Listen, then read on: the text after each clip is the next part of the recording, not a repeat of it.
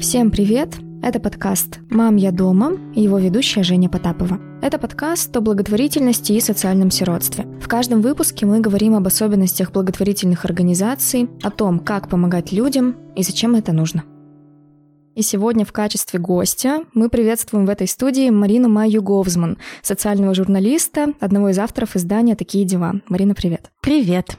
В первую очередь мне бы хотелось у тебя спросить, что вообще такое социальная журналистика? Как бы ты дифференцировала этот феномен от просто журналистики в целом? Пожалуй, отвечу так, что социальная журналистика — это тот вид журналистики, где в центре находится человек. То есть все наши материалы, они так или иначе вокруг человека, возможно, его взаимодействие с системой или внутри какой-то социальной проблемы. То есть в основном социальная журналистика занимается именно какими-то проблемными вещами, которые требуют, возможно, большей огласки, чем им придается. Здесь, пожалуй, нет какого-то строгого определения, как по учебнику, поэтому я бы сказала, что это не обязательно. Угу. Да, есть очень много материалов, которые сконцентрированы вокруг какой-то проблемы, безусловно. Но я бы, наверное, сказала, что это практически любой материал, где в самом сердце находится человек и такое пристальное к нему внимание. Это не обязательно какая-то проблема. Это может быть жизнь человека внутри каких-то необычных обстоятельств. Да, скорее всего, конфликт там будет, иначе этот текст будет неинтересно читать. Но не обязательно этот конфликт относится к той или иной социальной проблеме. Но, скорее всего, так будет. Как ты вообще пришла на своем профессиональном пути именно к социальной журналистике? У тебя не было мыслей, о боже, почему я не пишу про неделю моды в Екатеринбурге, а занимаюсь чем-то другим? У меня, наоборот, были мысли, о боже, почему я пишу про неделю мод в Екатеринбурге, что я здесь делаю?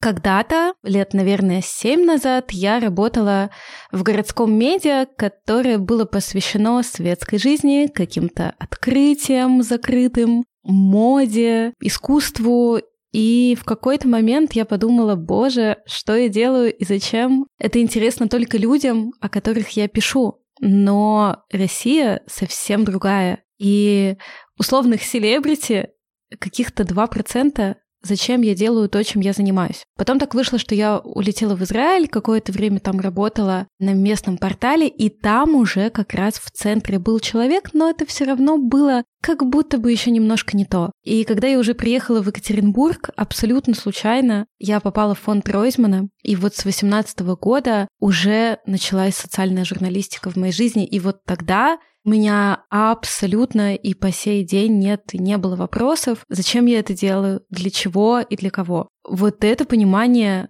оно как раз есть, и, по-моему, это самое важное, на него уже можно нанизывать какие-то другие компетенции, попытки написать лучше, мощнее, больше, доступнее. Можно ли, например, сказать, что когда ты стала непосредственно работать уже в Екатеринбурге, что твои знания, например, о благотворительности в области и в России, в принципе, они расширились? Сто процентов они просто появились, потому что до этого я не имела никакого отношения к некоммерческому сектору, абсолютно ничего в этом не понимала, и пришлось учиться всему с нуля, начиная от корректной лексики и заканчивая просто пониманием, как это устроено внутри. Марин, а вот сейчас ты пишешь для таких дел. Как вообще ты стала взаимодействовать с этим порталом? Фонд Ройзмана и наши медиа, оно было как такие дела в миниатюре мы ориентировались на них. Такие дела появились на несколько лет раньше, а мы смотрели, как они делают, потому что на сегодняшний день это, ну, уже не единственное социальное медиа, скажем так, но лучшее в России уж точно. И, конечно, это был большой пример для нас. Когда мы работали в фонде Ройзмана, конечно, у нас с такими делами были контакты. К нам приезжала Настя Лотарева, она тогда была редактором. Мы очень много их читали, ориентировались на них. У них появлялись совершенно потрясающие тексты. И у меня была такая маленькая большая мечта когда-нибудь с ними поработать. Потом так получилось, что в фонде Ройзмана сменился коллектив, наша редакция разошлась, и тогда мы познакомились с Артемом Бесединым, который был одним из редакторов на тот момент в таких делах. Я начала писать как внештатница, и после этого уже попала в штат. Сами такие дела позиционируют себя как издание, которое в том числе, например, с помощью своих же текстов собирают деньги на благотворительность. Как ты думаешь, в чем вообще заключается вот этот механизм и в чем секрет успеха, если можно так сказать? Как же так получается, что текст прямо цепляет читателя? Дело в том, что когда мне говорят, что есть какая-то социальная проблема и абстрактный фонд, который ей помогает, я не очень понимаю, куда пойдут мои деньги. Ну, я сейчас рассуждаю не как человек, который уже довольно давно в этой теме, а как человек, который не так много об этом слышал. Я не могу визуализировать эту проблему. Я не понимаю, что такое... Ну вот есть абстрактные наркопотребители, как категория. Есть социальное сиротство, есть дети с редкими заболеваниями, есть ВИЧ-положительные. И я не очень понимаю, что это такое, какое это имеет ко мне отношение. Но в тот момент, когда я вижу перед собой живого, полновесного человека с его историей, в этой истории могут быть какие-то параллели, которые пересекаются с моей жизнью. Я просто вижу настоящего человека, и мне намного проще понять, кто передо мной, какую роль в его жизни сыграл фонд и почему это важно. И в тот момент, когда возникает эмпатия, тогда мне намного легче помочь. То есть эмпатия — это один из героев, я думаю, каждого материала. Когда ты работаешь, когда ты собираешь материал для какого-либо своего исследования, в том числе на социальную тему, есть ли у тебя какие-то механизмы, чтобы не просто свою эмпатию проявить, а действительно раскрыть человека и выслушать его историю, так, чтобы он раскрыл ее с разных углов? Во-первых, нужно готовиться к тому, что разговор будет долгим. Так как мы общаемся на сложные и болезненные темы, то человек сразу же мне незнакомой журналистке об этом не расскажет. То есть если это женщина, которая пострадала от тяжелейшего насилия, вряд ли сходу начнет мне про это говорить. Бывают, конечно, ситуации, когда человеку хочется поделиться, когда он сам во мне заинтересован, когда это такая психотерапевтичная штука, и ему хочется со мной поговорить. Но так бывает не всегда. Сначала, как правило, ты начинаешь с каких-то отстраненных вещей. То есть мы, например, однажды говорили с молодым человеком, который находился в рабстве, его там сексуально эксплуатировали. Я пришла к нему, и там история тяжелейшая. Начать сходу спрашивать, «А как тебя держали в подвале и насиловали, странно. Меня бы, скорее всего, выгнали из дома в тот же момент. А у него был плакат на стене, там была группа Депешмот. Это была не его квартира. Я спросила, эти плакаты там уже были или он их повесил. И он мне стал рассказывать, что вот эти плакаты были, но он эту группу очень любит. Это вообще там ребята, которых он давно слушал. Я говорю, вау, а я тоже люблю Депешмот, как классно. Там еще был молодой человек, он там чуть-чуть меня постарше. А потом у него было много растений на подоконнике. Я говорю, вау, какие цветы у меня, вот вообще растения дома не приживаются. Он говорит, а я наоборот, я вот сейчас так отдыхаю, немного прихожу в себя, люблю ухаживать за этими растениями, как-то их обрабатываю каждый день. И как-то вот так, через это, когда мы уже наладили первый контакт, стали говорить на более, намного более тяжелые темы. То есть ты заходишь всегда с другой стороны, обращаешь внимание, во что человек одет, с каким он сейчас настроением, как он выглядит. Может быть, именно сегодня вы даже не сможете поговорить и достать самую сердцевину. Может быть, вам придется встретиться еще раз. Ну, то есть это однозначно история в долгу, не на час интервью.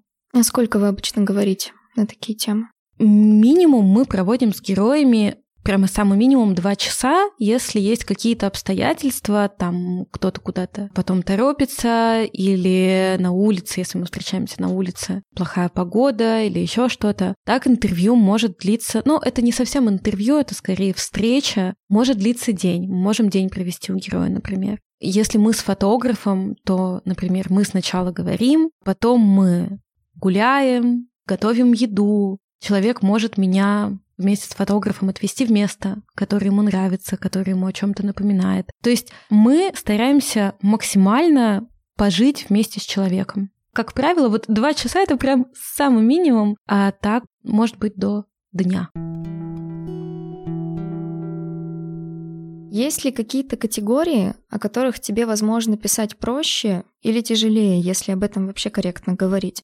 Я думаю, сто процентов корректно, вообще задавать вопросы. Это классно, и спасибо тебе, что ты об этом спросила, потому что это интересная штука. Мне кажется, есть, пожалуй, всего одна категория, с которой мне прямо сложно. Это пожилые люди, ну, скорее в беспомощном состоянии, наверное, я бы так сказала. Но что я имею в виду? Как-то раз в нашем первом екатеринбургском хосписе мы говорили с мужчиной, ему было за 60, он был там временно, он должен был в какой-то момент вернуться домой. Он мне стал рассказывать, что у него есть сын, есть дочь. Дочь, по-моему, во Франции, сын где-то в Германии, но вот они общаются и вообще там так его поддерживают. А потом он говорит, ну, общаются-то они, в общем, редко, ну, там раз в несколько месяцев, но вот его поддерживает сам факт, что дети у него есть. Потом, когда мы говорили с психологом хосписа, она сказала мне, что его дети не в Германии и не во Франции, и вообще неизвестно, где они, а он мне назвал столько деталей, что они ему что-то купили, что они ему делают какие-то подарки. Ну, то есть он просто начал конструировать реальность, потому что ему очень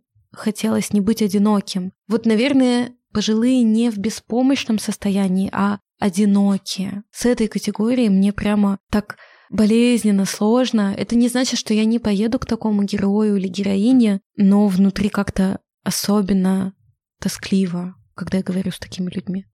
А был ли в твоей профессиональной практике какой-то конкретный сюжет, какое-то конкретное исследование, расследование, которое, возможно, было для тебя каким-то более переломным или более тяжелым? Я думаю, что первая история, которая приходит в голову, это как раз текст про молодого человека, который был в рабстве. Этот молодой человек попал в Россию в 2014 году. Он э, из Украины, он из Донецка. Он сначала приехал на заработки. Ой, я уже не очень хорошо помню, если честно, как он попал именно к этим людям, но в общем, его держали в подвале несколько месяцев, делали с ним ужасные вещи, и там его заразили ВИЧ. Мы встречались с ним в 2018 году или в начале 19 когда ему уже удалось вырваться, причем он не сразу же смог оттуда бежать. Сначала он бежал, пошел в полицию, это было в или в Сургуте, или в Ханты-Мансийске, вот где-то в этих краях. Он пошел в полицию, в полиции связались с его похитителями и вернули его обратно. Там его избили, и только спустя какое-то время он попробовал бежать второй раз,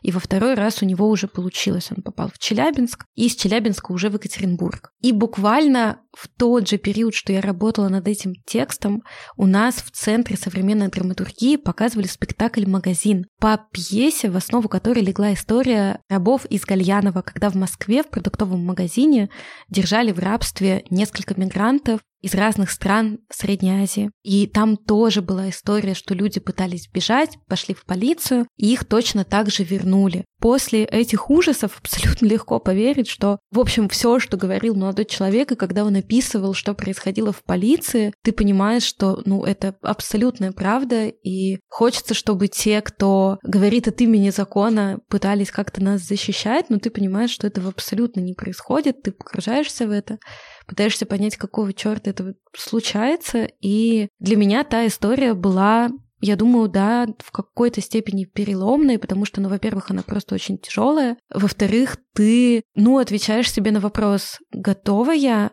быть среди таких тем, писать об этом, погружаться в это или нет. И я, не раздумывая, ответила себе да, потому что, ну, вот в этот момент ты понимаешь, что это тот вид журналистики, внутри которого действительно можно действовать. Что я имею в виду? Я уже говорила, что его заразили ВИЧ, и поскольку, когда он был в рабстве, он не успел получить паспорт, у него не было российского гражданства, ему была необходима терапия. И нам удалось договориться, чтобы эту терапию ему предоставили. И когда ты видишь, что эти шестеренки крутятся и крутятся на твоих глазах, это просто аб- абсолютно непередаваемое ощущение. Какое-то время мы еще были на связи с этим молодым человеком, сейчас мы уже, к сожалению, не общаемся. Но вот тот материал для меня до сих пор очень значимый, хотя прошло уже ну, не- несколько лет. Вдогонку вот к этой ситуации, к этой истории, такой вопрос, связанный вообще с феноменом благотворительности, феноменом социальной помощи. Вот как тебе кажется, какова роль вообще медиа-огласки таких ситуаций?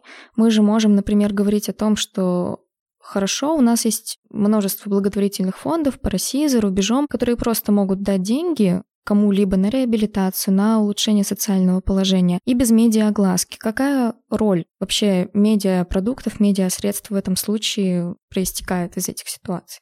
Очень большая, очень большая, потому что есть куча прекрасных проектов, фондов и организаций, которым не помогают государство, гранты тоже не закрывают все потребности, и им необходимо на что-то жить. Есть какие-то уставные цели, есть зарплаты сотрудников. До сих пор есть стереотип, что сотрудники благотворительных фондов не должны получать ничего, потому что занимаются добрыми делами. Добрые дела я сейчас ставлю в кавычки, потому что это определение как будто бы говорит о том, что эти люди ангелы и питаются солнцем и помогают э, безвозмездно. На самом деле это не совсем совсем так, это такая же работа, люди должны на что-то жить и жить хорошо, чтобы иметь возможность работать и еще кому-то помогать. Поэтому чем больше мы знаем о разных проблемах, об организациях, которые их решают, тем больше возникает желание помочь что-то сделать, и тем больше ты сам определяешь круг своих интересов. То есть я думаю, что так работает не всегда,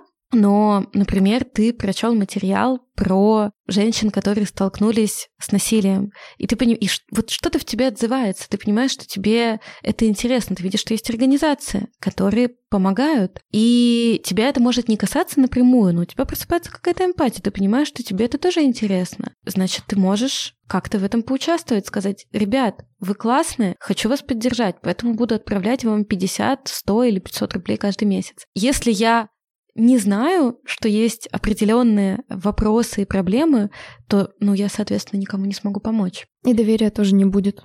Конечно. Вот, это первое. А, а второе, почему еще важна медиагласка, потому что у тебя просто повышается толерантность к определенным категориям населения, к бездомным, к мигрантам, к, ну, к любым социально уязвимым группам. Марин, а вот скажи, пожалуйста, вот ты говоришь про эмпатию, про то, что действительно у читателей после прочтения таких текстов что-то отзывается. Получала ли ты когда-то вот прямо фидбэк от своих слушателей, от своих читателей, когда им что-то так отозвалось? Да, да, довольно часто очень много материалов, которые действительно вызывают какой-то отклик, когда люди пишут. Ну, конечно, очень ценно, когда это, например, фандрайзинговый материал, то есть материал, который сделан с целью привлечь средства, и человек пишет, меня так это задело. Э, мои 100 рублей улетели в этот фонд. И ты думаешь, вау, очень круто, чувак, какой ты молодец, как здорово, что мы тут все собрались. Вот, или просто человек пишет, я даже не знал, я даже не думал, что у нас есть такая проблема. А как часто, на твой взгляд, журналист, который пишет на вот такие тяжелые достаточно социальные темы, сталкивается вообще со стрессом? всегда. Вот, то есть он перманентно в этом состоянии находится? Сейчас идет перманентный стресс. Если бы мы говорили до 24 февраля, я бы сказала, что все зависит от того, как ты относишься к той или иной теме. Иногда так бывает, что тебе с героем говорить настолько интересно и хорошо, вопреки тяжелым событиям, которые были в его жизни, ты видишь, что сейчас что-то по-другому, и тебя это как-то примеряет с реальностью. Я, в принципе, очень люблю свою работу, и у меня стресса непосредственно из-за работы практически нет, потому что все тяжелые истории и встречи, это все нивелируется, когда ты кайфуешь от своей работы, общаешься с коллегами, когда ты понимаешь, зачем ты это делаешь. То есть тут непосредственно стресс, он может быть, от, ну вот лично у меня так. Я думаю, что mm-hmm. тут многие бы со мной поспорили. Стресс у меня мог быть от того, что я в дедлайн не укладываюсь, например, или там время не рассчитала, у меня пять текстов разом, я что-то не успеваю. Эмпатия — это все равно вещь очень такая достаточно контролируемая, которую, когда ты работаешь постоянно с какими-то тяжелыми социальными случаями, в некоторой степени нужно контролировать. Были ли у тебя случаи, когда ты пускала это на самотек и потом понимала, что вот э, как-то вот слишком я себя растратила на какой-то конкретный кейс? Ты знаешь, я думаю, что до 24 февраля мне кажется, что такого не было. Я могу сейчас что-то mm-hmm. забыть, сходу не вспомнить. Конечно, были истории, в которые я сильно погружалась. Но поскольку это не потоковая журналистика, и у тебя есть возможность взять себе пару дней и после этого отдохнуть, как-то восстановиться, как-то вот это нивелировалось. Я очень много проживала через физику Когда нет снега, я все время на велосипеде. И езжу героем, и от них, если это не там, далеко в другом городе. Это мне помогало. Или я очень много ходила пешком. Или могла взять себе какое-то время, чтобы выдохнуть. То есть нет, ты так или иначе в каждую историю включаешься, проживаешь ее так, чтобы тебя не размотало, и это не было деструктивно. Если я начинала выгорать, то как-то получалось себя подхватывать. Сейчас ты не всегда успеваешь себя подхватывать, опять же, из-за того фона, в котором мы находимся. Ну, то есть я читаю новости каждый день и не выпадаю из происходящего. Это все, безусловно, накладывает очень серьезный отпечаток на все, что ты делаешь. И поэтому сейчас по-другому. До этого я бы сказала, что мне наоборот хотелось погружаться в истории. Меня это не разрушало. Наш проект в большинстве своем посвящен именно проблемам социального сиротства. Отсюда и название «Мам, я дома». То есть во многом он посвящен в том числе работе с детьми. Скажи, пожалуйста, были ли в твоей профессиональной практике ситуации, когда тебе приходилось, например, брать интервью у людей, которым нет 18 лет? Как вот они себя ведут, как они рассказывают о том, что с ними случилось, что у них э, за ситуация в семье? Да, как раз впервые я пообщалась с ребятами 16-17 лет, э, еще работая в фонде Ройзмана. Это был фандрайзинговый материал для прекрасной организации «Новое время».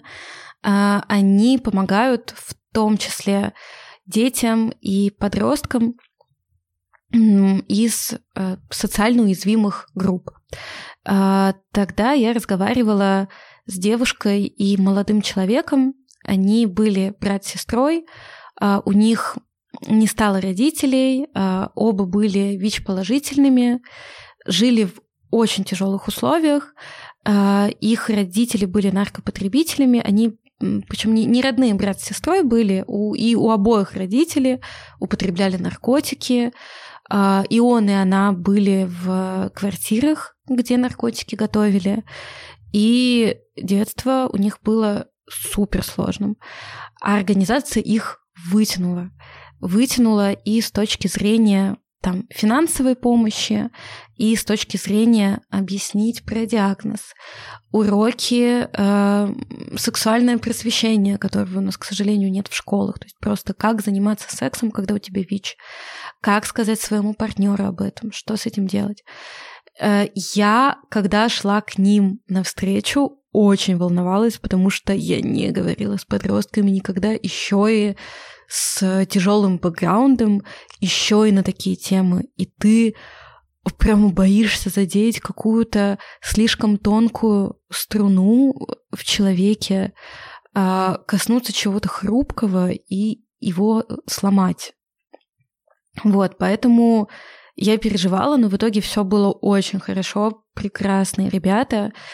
А, тоже мы очень долго говорили. И ну, и они очень полно и подробно рассказывали о том, что им пришлось пережить. Были ли в твоей жизни случаи, когда ты, например, взаимодействовала не только с самими подростками, о которых вот мы говорим, а, например, с той ситуацией, когда семья, родители, дети, но которые находятся, например, на грани того, чтобы детей убрать из семьи, изъять? Я общалась с героинями как раз для аистенка. Причем у некоторых детей уже изымали, потом возвращали. Кто-то был на грани социального сиротства, и женщине нужно было срочно помочь, иначе детей или одного ребенка могли изъять из семьи. По твоему мнению, важно ли вот именно этот вопрос в медиа освещать? Связано ли это как-то с общественными стереотипами, которые обычно на таких семьях э, очень жестко работают в плане навешивания различных ярлыков э, и так далее? Ну, освещать сто процентов нужно все. Да, до сих пор есть стереотипы, что если изымают детей, значит, э, семья супер маргинальная. Если она супер маргинальная, значит, они подвержены зависимостям. А если они подвержены зависимостям, значит, что-то не так. Я сейчас озвучила самые ужасные стереотипы.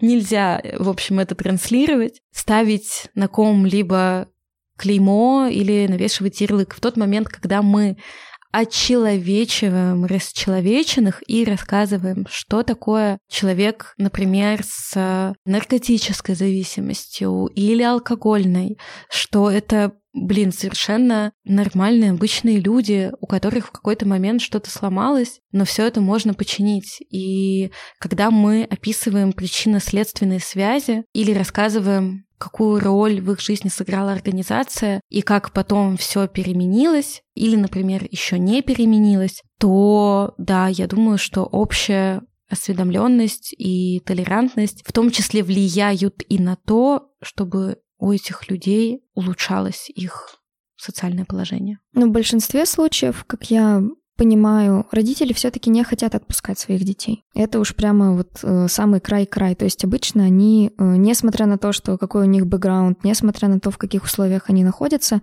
они все равно хотят сохранить своих детей. Это просто временные трудности. Вот исходя из своего опыта, ты бы подтвердил вот это, то, что я сейчас протранслировала?